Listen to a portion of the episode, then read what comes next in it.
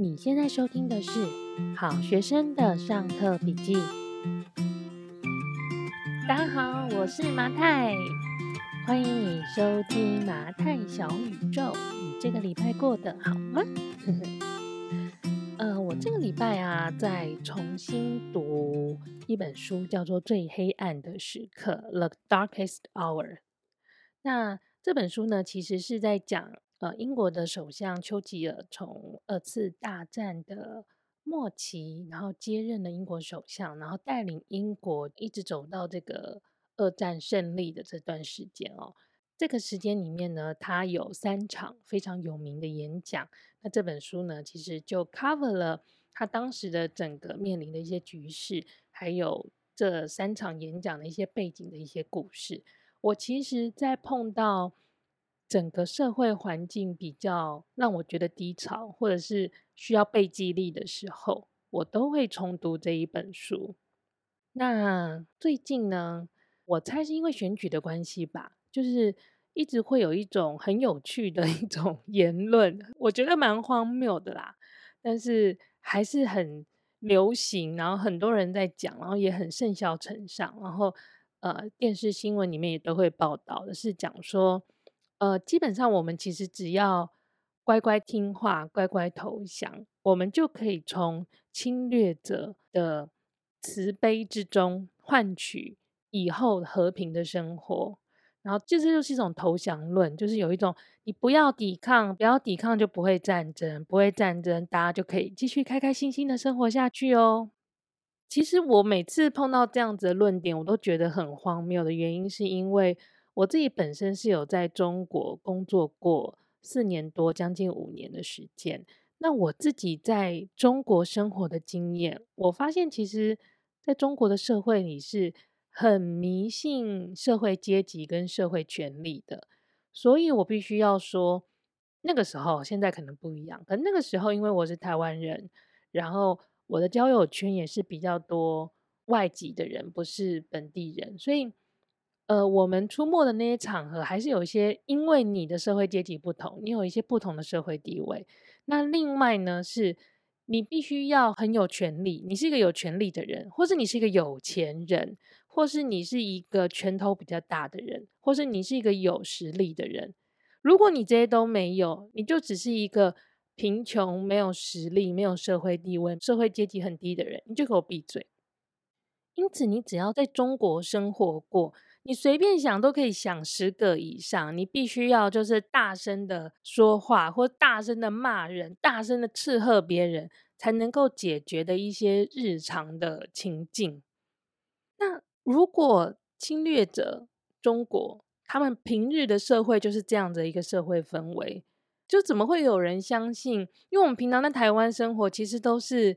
相对来说比较温和，然后我们也比较相信可以理性的沟通，在很多生活的场景里，然后你基本上是不太费力，你不需要随时随地都肾上腺素激发，然后在生气的状态之下才能够解决问题的。这样子的台湾人跟那样子的中国社会，我们怎么会有人觉得只要乖乖听话，中国人就会对你很好，对你很和平？这就我自己的。真实的生活经验，我觉得逻辑上很不同。可是这样子的言论呢，当我很想要去反驳的时候，就会有人说：“啊，你如果不投降，你是不是想要打仗？你怎么这么坏？打仗都是别人家的小孩去上战场。”哎，哦，我记得之前我看那个有一个 YouTube 的频道，就是老高与小莫。那老高呢，有一集呢在讲《孙子兵法》。呃，老高有讲很多东西，我觉得是有一点点他自己的解读的氛围很重。但《孙子兵法》其实也是，但我觉得《孙子兵法》那一集讲的非常有趣，还蛮值得一听的哈。那老高在讲《孙子兵法》的时候呢，他讲到说关于就是百战不殆这个概念，那他说其实他认为百战不殆这个概念呢的核心是在解释打仗的核心其实就是不打仗，而不是怎么去打。是不是觉得很 confused？但我觉得这是一句非常符合现况的一句话，就是其实，呃，我认为海峡的双方呢，其实都处于一个致力于用不打仗的方式来进行这一场战争的一个状态。那什么叫做不打仗的方式呢？以中国来说呢，它其实就是希望可以透过很强烈塑造一个很强烈的一个恐惧，来逼迫你投降。那就是会让你很害怕，很害怕，就是太害怕了，所以我就开门欢迎你进来就好。其实这就非常的像当年共产党在取得整个中国政权的过程中，他当时不是用恐惧，他用的是理想性或者是一些呃利益上的一些引诱等等的。那其实你有看他们中国的关于讲这个国共战争的故事的一些剧。他们会非常强调，他们当时是用理想性说服了很多人民的。哎，你好，他其实就是希望透过一种方式让你屈服于他。那无论他讲出来这个话是真实的还是是个谎言，只要你相信了，就是相信了。那等到时机成熟的时候呢，这个进攻的战争基本上只是一场表演而已。因为呢，他一进来之后呢，他想要看到的画面是一大群。害怕的人民，一大群无所不在的倒戈派，一个门户洞开的政府，毫无防备的政府，这个就是中国最想要见到的画面啊！这样子，他才可以真的达到我不费一兵一卒，我基本上我登岛的时候，就像是被欢迎、列队欢迎的状态，大家都很害怕我，然后很多人想要来替我开门，然后当我的引路人。是毫无防备的状态，这是他最想要看到的画面。而台湾这边呢，我们致力于用不打仗的方式完成这场战争。我们用的是什么方式呢？我们基本上就是要让这个画面不要发生嘛。所以呢，我们现在采取的策略是，我们会尽可能的结交更多的国际的盟友，得到了其他国家不管是军事上或是经济上或是政治上的支持。然后另外呢，对内呢也要强化自己的军事相关的设施、军事的壁垒。然后更重要的是，我们要在任何的时间点让中国明白，他想要看到的那一种大家都吓得跪下来，然后大家都欢迎他的这个画面，是绝对绝对不会发生的。我们的人民绝对会很努力的捍卫自己的土地的。刚刚讲的这一个画面，有没有觉得好像似曾相识？在哪里好像看到过？如果你有一点点关心今年的国际的大事的话，原则上呢，你会在今年二月份的乌俄战争看到类似 deja vu 状态的一个画面。当时的侵略者俄罗斯呢，他其实是误判了局势，他以为他只要进到基辅，他会看到的是。害怕的人民，他会看到的是无所不在的倒戈派，他会看到一个门户洞开的政府。他觉得可能泽伦斯基他到时候就已经会逃亡到其他国家去了，然后人民都很害怕，然后很多人支持他，很多人欢迎他，所以他可以不费一兵一卒，不需要带任何的后备的相关的资源，就可以占领这个国家。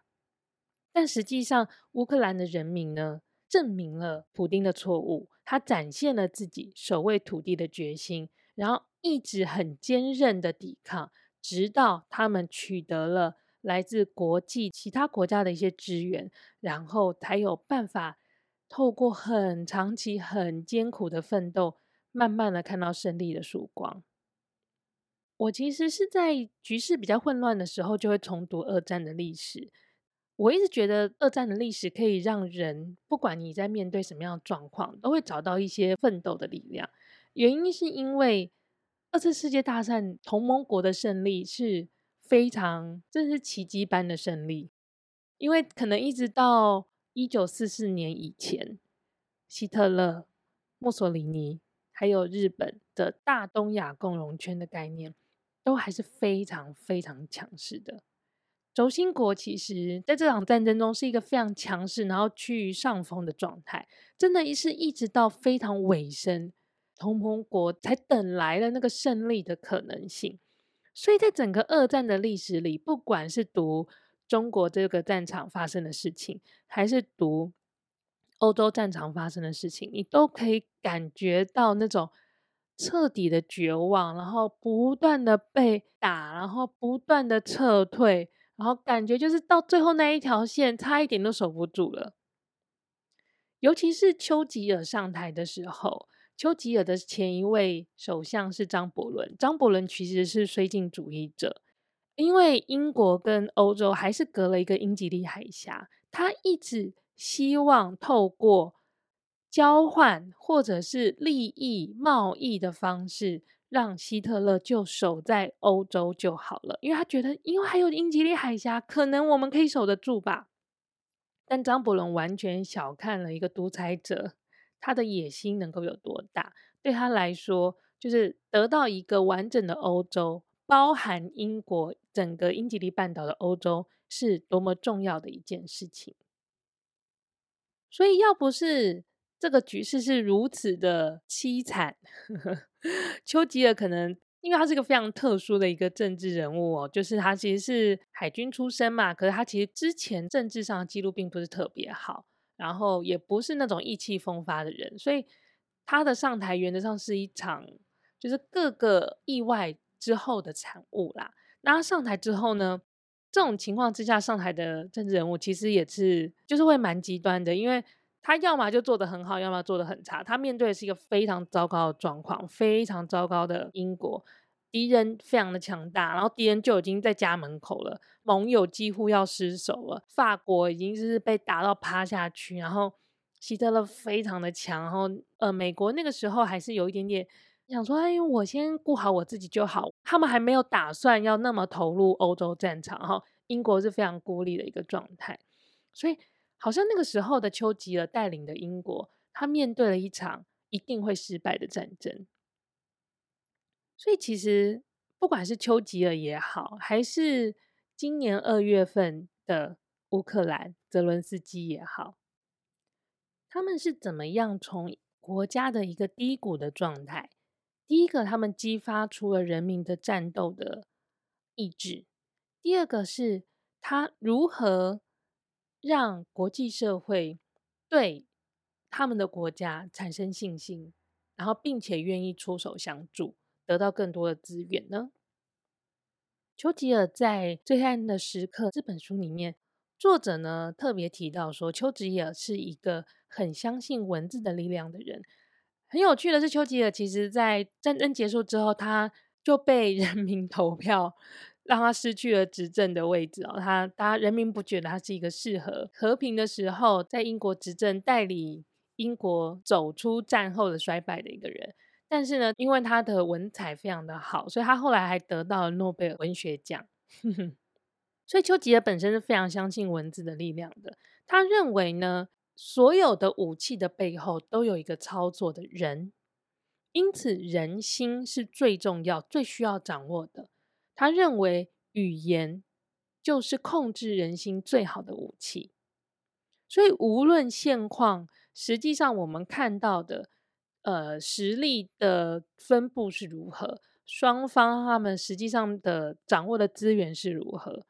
其实只要坚持，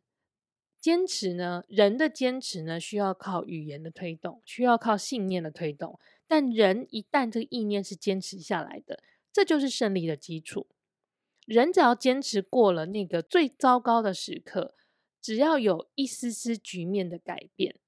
就有胜利的曙光。这个是丘吉尔他非常相信的。那也可以看到他在整个带领英国走出二战的过程里面，他也的确展现了他的文字的力量跟语言的力量。那他在语言上面呢，其实这些演讲的技巧呢。后来有些人分析，就发现泽伦斯基的演讲技巧也是大量的引用丘吉尔哦。那丘吉尔曾经在一篇文章呢，叫做《修辞的架构》中，他有提到说，人们呢，他常常会认为他不知道的东西，他未知的事情呢，只是已知事物的延伸。所以呢，不管是抽象啊，还是具体的事物，其实基本上你是可以用人类的已知的事物去做。类比，然后加快人们去理解的方式。那用这样的方式呢，用巧妙的一些比喻呢，去连接抽象跟具体，或者是有限跟无限的这些概念呢，它是可以帮助听众用感受、用新的感受来理解这个他未知的知识，然后呢，来解决理智上好像比较复杂、比较困难去理解的一些相关的议题哦。比方说，他在国会里面跟他的议员沟通，他们即将要发起一个反攻的时候。就有一段非常非常非常有名的一段演讲，他说：“我们要坚持到最后，我们将在法国作战，我们将在海上作战，我们将以越来越强大的信心和实力在空中作战，我们将保卫我们的岛屿，无论代价如何。我们将在海滩上战斗，我们将在登陆的陆地上战斗，我们将在田野跟街道上战斗，我们将在山丘上战斗，我们绝不投降。”这一段话非常非常非常的有名。那后来泽伦斯基在对英国的议会，他有一次的演讲，也是希望能够取得英国议会的支持的时候，他就用了非常类似的语句来引发他们的共鸣。那泽伦斯基他说的是：“我们要在海洋上战斗，我们要在天空中战斗，我们要捍卫国土，代价在所不惜。我们要在森林中、田野上。”海滩上、城市与乡村中、街道上战斗，我们要在山丘上战斗。我还要加上，我们要在废土堆上战斗，在卡尔穆斯河与涅伯河的海岸上战斗。我们绝不投降。他这个语文的这个结构上，其实就是去对照了当年丘吉尔的演讲，所以他透过这种，第一个是把文字简单化，第二个呢用。情感的连接的方式，去来引发受众的一个共鸣。所以其实，呃，因为最近刚好是选举的场合，也会 蛮常听到候选人在一些场合的一些演讲哦。那这些其实就是现在非常普遍被利用的一个演讲。嗯、呃，虽然我们今天好像在讨论一个严肃的话题，不过我常觉得这些技巧其实是可以应用在日常生活里的啦。那泽伦斯基呢，因为他最近也有一本书，呃，记录泽伦斯基就是从发生乌俄战争以来等等的一些演讲。我还没有看过那本书，但是我知道就是现在讨论非常的多哦。然后他们就有说到说，泽伦斯基是一个很会运用比喻的高手。然后我觉得这个技巧也是很适合拿来应用在我们的生活里。泽伦斯基其实之前在呃慕尼黑的安全会议上面。他想要跟大家说明说，其实现有的国际安全的体系是不足以去解决整个乌俄的困境的。好，那他的说法是说，十年前呢，各方达成共识的规则，如今呢，已经不再适用，无法因应克服新的威胁了。这就像病人需要新冠肺炎的疫苗，我们却只给他咳嗽糖浆。是不是一下子就可以理解了？就是这段话呢，是在二零二二年的年初哈，所以在那个时间点，大家都对 COVID-19 很有记忆，大家是完全可以理解哦。你说原来我们需要是疫苗，你却给我咳嗽糖浆，这件事情是怎样？所以他非常的善于使用这样子的一个比喻。我们常会觉得说，好像国际政治的这些议题是很复杂的。但是呢，呃，我们又生活在其中，所以我们还是不得不就是随时的为这些环境的变化来做好准备。那今天其实聊到一个整个社会氛围的一个变化哦，我记得前几集有跟大家说过，我们其实蛮容易被自己的想象力所迷惑。我自己来看所谓的国际的战争的一个心理战，我怎么去看心理战这件事情？其实我认为它就是在利用。你的想象力来放大你的恐惧，他不会给你一个非常完整的故事，他只要丢给你一些可怕的画面，你就会因为那些恐惧，觉得我是不是不要这么做比较好，或者是我是不是乖乖听话比较好？比方说，他们选举上会有一些语言是票投什么什么什么什么，台湾变战场这种，就是。用非常简化的文字，但其实它的目的就是在勾起你的想象力。这个标语完全的应用到刚刚我们谈的丘吉尔、泽伦斯基 他们所使用的演讲技巧，他们的技巧上都是用到的哦。但他们的核心其实是在让你自己被你的想象力所迷惑了。那既然恐惧是一个我们很常出现的情绪，有没有什么方法可以对抗恐惧呢？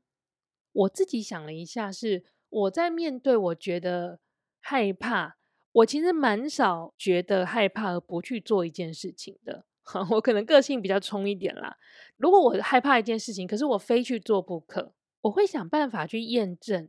我害怕的点，我的原因是什么，然后这些原因、这些点有没有理论的基础，它是可能发生的吗？那发生的情况之下是有哪一些前提？它是很容易发生的吗？然后我会去想办法去找一些资料来解决这些问题，然后去抽丝剥茧去验证这个恐惧的真实性。比方说，像我前几年决定要去印度工作的时候，其实我身边大部分人听到我要去印度工作，都有两个反应，一个是说好酷哦，第二个反应就是说。印度不是很危险吗？你一个女生去，这样不是超危险的？然后我一开始也会想，哎，是不是真的很危险？然后什么情况之下会发生危险？我要怎么避免这些危险？那我当然就想，哦，因为我很常去出差，所以我大概知道可能我的生活里会面对哪些人，然后我可能选择住的时候，我要选择什么样的住的条件，然后可以相对来说让自己更安全。然后我的生活会怎么样？比方说。因为了避免危险，我可能就不会选择假日的时候说哦，我们去贫民窟玩一下，去看一下那边有什么。我就不太会做这样的事情。我就是在做决定的时候，其实我就排除了这些危险的可能性。其实恐惧就跟目标一样，它都是可以被分解的。一旦它被分解，它变成了小小小小小小的 issue 之后，它就可以一个一个的被解决掉啦。好。所以呢，今天呢，其实跟大家分享了一下我最近对整个大环境的一些想法吧，然后也跟大家分享了我重新读《最黑暗的时刻》丘吉尔在二战的这个相关的一些文字记录，然后还结合了乌克兰的总统泽伦斯基他今年以来演讲的一些表现，然后来跟大家分享我是怎么样子去思考最近的一个。相对来说，没有那么稳定的一个社会局势吧。虽然我也觉得，可能接下来的几年，我们的社会都是在这样的一个没有硝烟的战争的环境之下。或许有时候我们会觉得有点疲累啦，会觉得我好不想要再谈了。什么时候可以雨过天晴？不过没问题的，既然我们就是在这个时间点出现在这里，我们有我们的。功课，我们就好好的去面对它，然后相信这是一个不算是有趣，但是我相信我们这一生会经历过一些事情，然后我们会觉得这是很值得走过的一些故事吧。好，那今天的麻袋小宇宙就到这里喽，下周见。